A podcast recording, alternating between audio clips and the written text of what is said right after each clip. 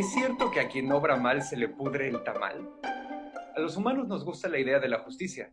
¿Has visto los videos de karma instantáneo? Inmediatamente comprendemos que se trata de una persona que recibe las consecuencias de sus actos o de sus palabras.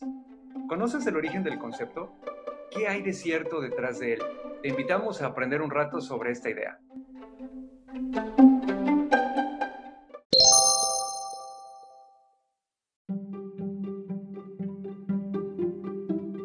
Hola, les damos la bienvenida a una edición más del PECAST, donde platicamos sobre el pensamiento crítico, el escepticismo y la ciencia. En este espacio vamos a tocar temas que estén sonando en el momento, al igual que temas clásicos del escepticismo, y vamos a enfocarlos desde la perspectiva del pensamiento crítico, para poder entenderlos mejor, despejar dudas sobre su veracidad y adquirir herramientas críticas.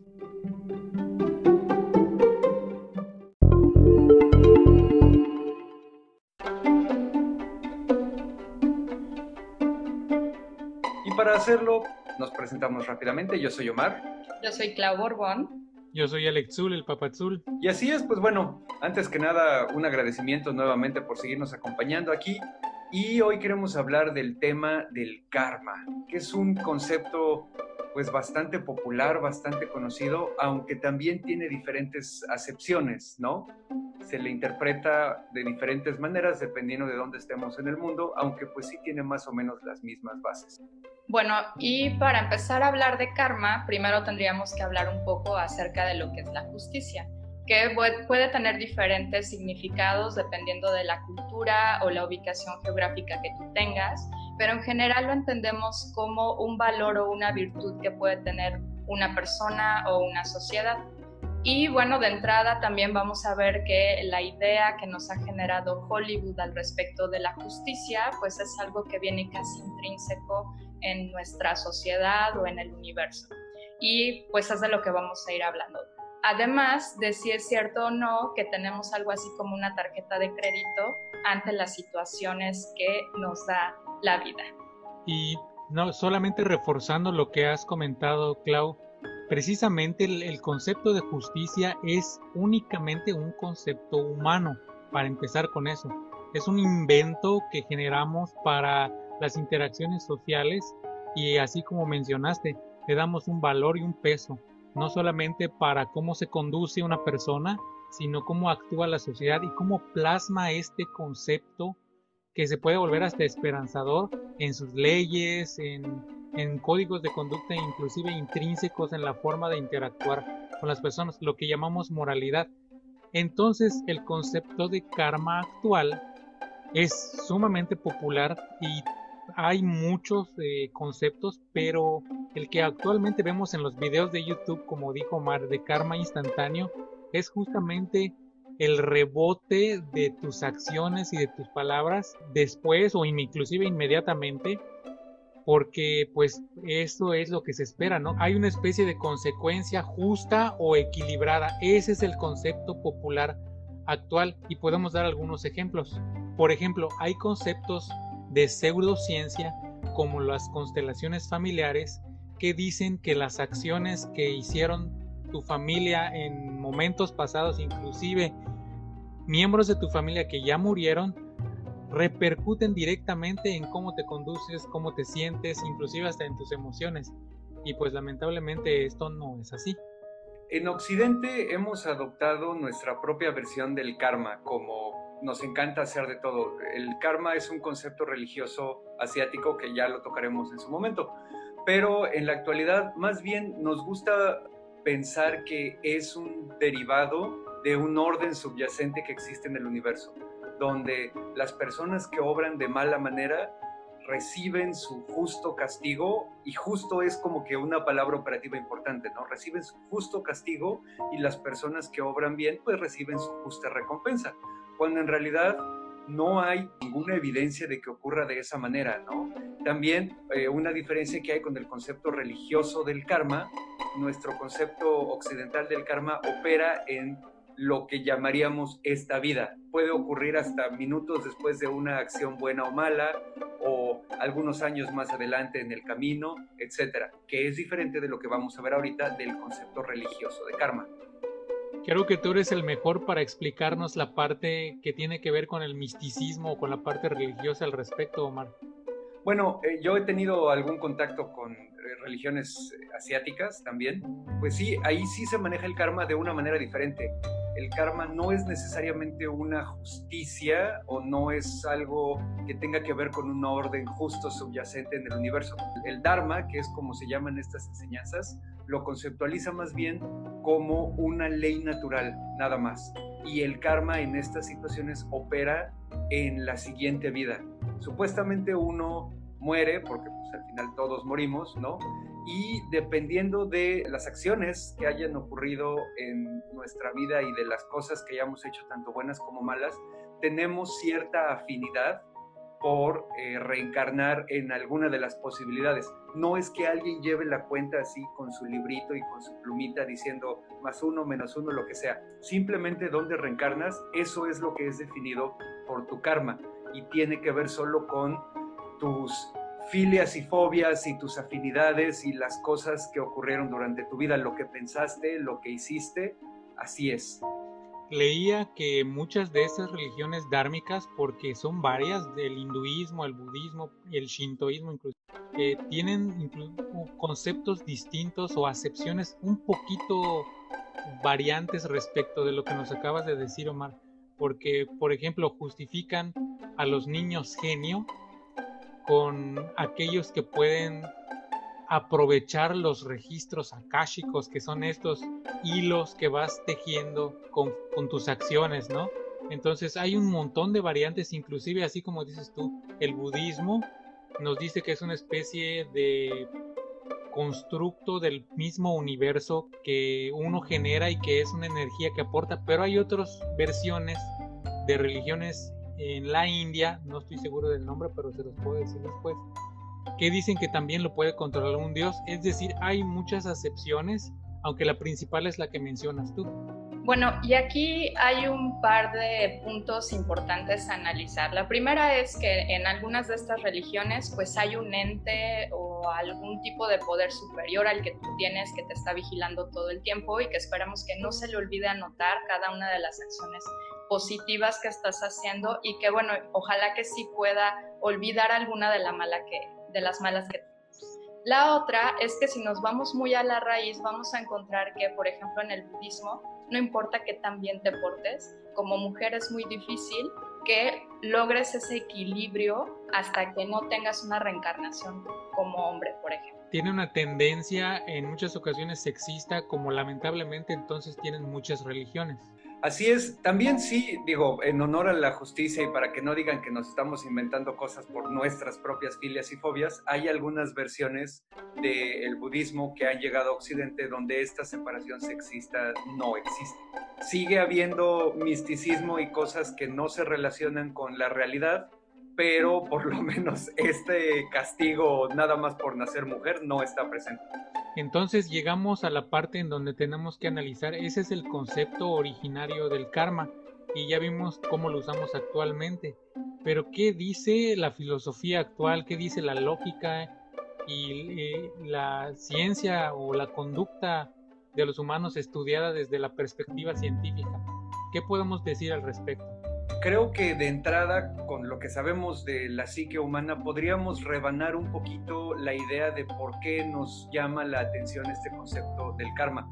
Que aparte es interesante, ¿no? Porque está en contraposición directa con las doctrinas abrámicas que están más presentes en este lado del charco, en Occidente, donde somos culturalmente cristianos o católicos o protestantes o alguna variante de, esas, somos judíos o somos musulmanes, que es básicamente muy parecido, pues el concepto es diferente, ¿no? En esas religiones hay un Dios todopoderoso que también lo sabe todo y sabe cuáles fueron nuestras buenas acciones y nuestras malas acciones y nos va a recompensar en una vida futura a diferencia de esta idea popular que se tiene del karma, donde es algo inmediato que ocurre nada más porque sí, ¿no?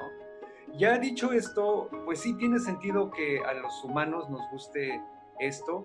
Número uno, yo diría que porque los humanos tenemos un concepto de justicia y de retribución, ¿no? Eh, nos gusta que nuestras interacciones con nuestros semejantes se produzcan en un plano de igualdad, donde yo no le quede a deber nada a esa persona, sea tanto en crédito social como en algo material, o donde esa persona no me quede a deber nada a mí, o donde no haya una interacción donde una o más personas salgan dañadas como consecuencia de las acciones de otra u otras personas, ¿no? Tenemos esa idea porque es evolutivamente ventajosa. Los seres humanos cuando vivíamos en las cavernas, o de hecho antes de que fuéramos seres humanos, probablemente desde los australopithecus africanos o cualquier otro homínido antes de esos, eh, cuando vivían en manadas, en hordas, en grupos, en conjuntos, era evolutivamente ventajoso sentir biológicamente estos conceptos porque promovía la cohesión de grupo, ¿no?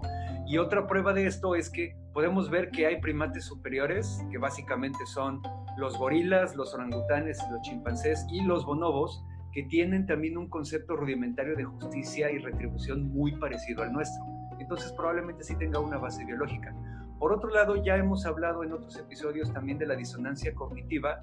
A los seres humanos nos produce estrés mental y nos produce lo que se conoce como disonancia cognitiva, que es un malestar, el pensar que vivimos en un universo que a lo mejor es aleatorio, donde a lo mejor el concepto de justicia no es más que un constructo social que creamos nosotros para convivir mejor. Y a lo mejor el pensar que al universo simplemente no le interesa nos puede causar así como que ronchitas. Hemos visto varias manifestaciones, principalmente de líderes de algunas religiones o sectas, donde afirmaban que si eras una buena persona no te ibas a enfermar, por ejemplo, de COVID-19. Y bueno, incluso muchas de estas personas que llegaron a hacer estas afirmaciones y que se documentaron en medios eh, de comunicación pues también han muerto. Entonces ahí podemos ver que en medio incluso del caos que estamos viviendo por la situación, pues no hay una evidencia de que las cosas se apliquen de esa forma, suponiendo que en verdad estos líderes religiosos tuvieran una conducta impecable. Otro ejemplo también muy claro donde creo que culturalmente lo vemos reflejado y aplicado es cuando vemos una noticia de un criminal por ejemplo, que tiene un historial terrible, a veces las expresiones son como ya recibirá su castigo, porque incluso podemos no confiar en nuestro sistema judicial y estamos esperando que haya de alguna manera mágica un equilibrio ante todo el daño que ha hecho. Tocaste el punto principal, Clau. Al fin y al cabo, considerar que la justicia, que como ya mencionó Omar, es un concepto social que tiene una ventaja evolutiva, se va a suceder sola sin que nosotros intervengamos, ese es el punto que queríamos llegar. Esto lamentablemente no va a ocurrir así. La justicia es un concepto nuestro que inventamos para justamente este tipo de equilibrio entre los integrantes de un grupo pueda ocurrir. Entonces, pues no existe por el momento evidencia que de manera natural, vamos a decirlo de esa manera, exista una especie de respuesta a nuestras conductas. Pero ojo, no solo de nuestra mala conducta, que de ahí también tendremos que definir qué es bueno y qué es malo, sino también de nuestra buena conducta. En realidad esto ocurre justamente porque hemos integrado una sociedad con reglas. Lamentablemente el universo, como dijo Omar, no parece que tenga algún interés en que esto ocurra, ¿no?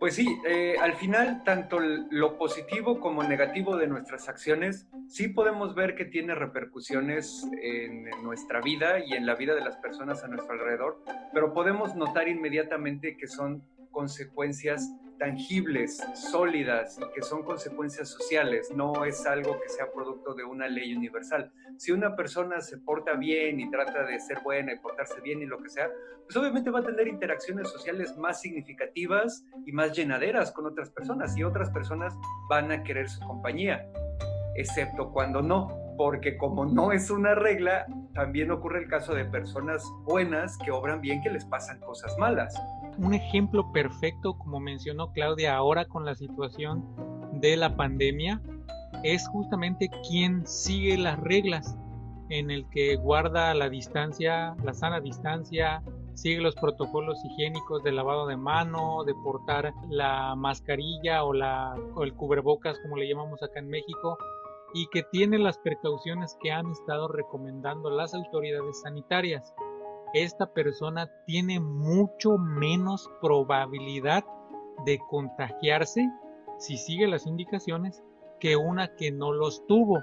Sin embargo, de manera estadística, existe la probabilidad de que se contagie. Una persona que haya tenido todos los cuidados puede contagiarse y una persona lamentablemente puede ocurrir que no tuvo ningún cuidado, puede ser que nunca lo tenga o que le toque una de estas de expresiones de la enfermedad sin muchas consecuencias. Puede suceder. Y bueno, ampliando un poco este ejemplo, recuerda que estas medidas de precaución no solamente son para que tú no te enfermes, sino para que en caso de que tú tengas el virus pero seas asintomático, evites que otras personas pudieran enfermarse. Entonces aquí vemos un ejemplo más claro de, de la ventaja que tiene que sigas algunas de las reglas. Pues sí, yo creo que ya discurrimos bastante sobre el tema, creo que ya dejamos bastante clara no solo nuestra postura, porque pues esto no es una plataforma para difundir ideología, ¿no? Estamos hablando de lo que dice la ciencia también, incluso lo podemos dividir no hay evidencia de que la interpretación popular del karma, que es que ocurre en este momento y en esta vida,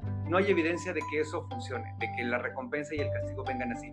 En el caso de las vidas sucesivas, que pues, es como lo que viene de las religiones asiáticas, tampoco lo podemos probar porque no hay una manera experimental de probar la reencarnación y las vidas sucesivas y las personas que han aseverado ser la reencarnación de alguien más cuando se les somete a pruebas rigurosas, pues tampoco lo pasan. Entonces, por cualquiera de los dos lados, parece que no existe el karma. Al final, el pensar que las personas que obran mal tendrán su justo castigo no es más que nuestro cerebro primate buscando volver a equilibrar lo que percibimos como la balanza de la justicia, y no necesariamente tiene un reflejo en la realidad.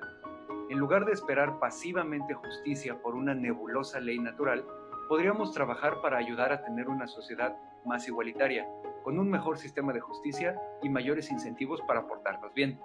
También podríamos trabajar en nuestra empatía, para no hacer a otros lo que no nos gustaría que nos hicieran. Está en nuestras manos hacer que este sea un mundo más justo, con más oportunidades para la felicidad. Y bueno, para despedirnos, les vamos a dejar esta frase de Bruce Lee, quien Recibió formación académica en filosofía, además de ser muy bueno en las artes marciales, como ya todos sabemos. Esperar que la vida te trate bien porque seas buena persona es como esperar que un tigre no te ataque porque seas vegetariano.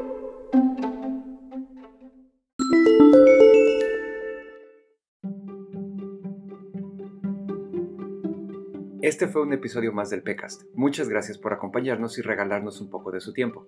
Queremos recordarles que pueden enviarnos cualquier pregunta o sugerencia a nuestras formas de contacto, que son en Twitter arroba pecancún, en Facebook diagonal pecancún, la página es pecancún.org y también hay un canal de Telegram que se llama Pecancún.